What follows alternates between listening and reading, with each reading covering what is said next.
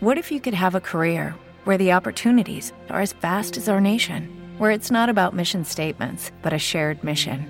At U.S. Customs and Border Protection, we go beyond to protect more than borders from ship to shore, air to ground, cities to local communities. CBP agents and officers are keeping people safe.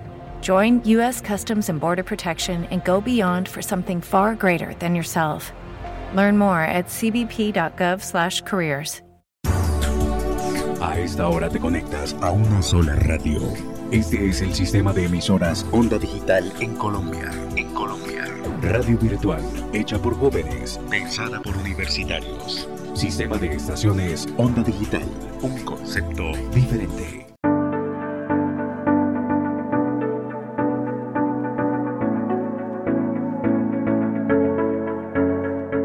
Bienvenidos a Frecuencia Médica, una serie podcast realizada por el grupo Neurón del programa de medicina del Campus Medellín.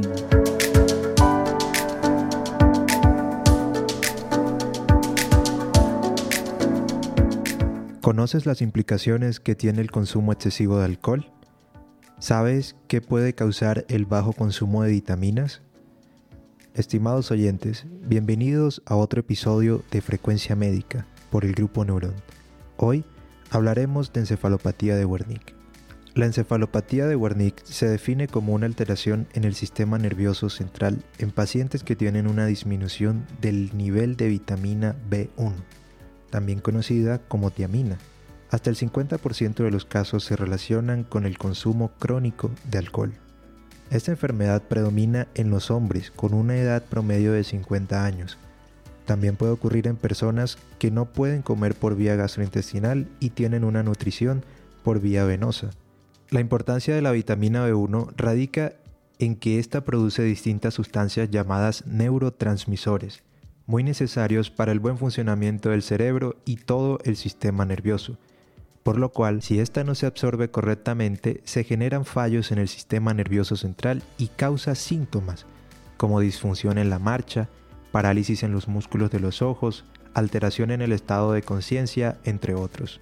Así las cosas, existen un grupo de factores de riesgo que dificultan la absorción de tiamina, como son bajo consumo de cereales y vegetales ricos en vitamina B1, cirugía de recorte de estómago, ya que en este órgano se absorbe la vitamina B1, y factores asociados como la quimioterapia.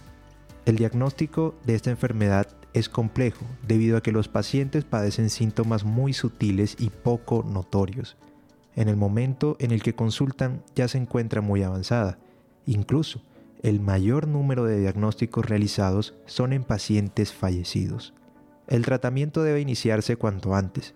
Si presenta síntomas como confusión, sueño constante, pérdida de la memoria, consulte a su médico lo más pronto posible para hacer un diagnóstico oportuno y así hacer un tratamiento para mejorar los síntomas y la calidad de vida del paciente. Este fue otro episodio de Frecuencia Médica dirigido por el grupo Neurón. Esperamos que les haya gustado. Hasta la próxima. Gracias por tu conexión con este episodio de Frecuencia Médica.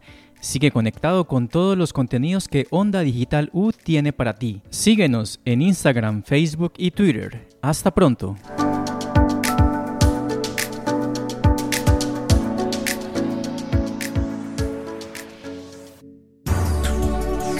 Esta hora te conectas a una sola radio. Este es el sistema de emisoras Onda Digital en Colombia. En Colombia. Radio virtual, hecha por jóvenes, pensada por universitarios. Sistema de estaciones Onda Digital. Un concepto diferente.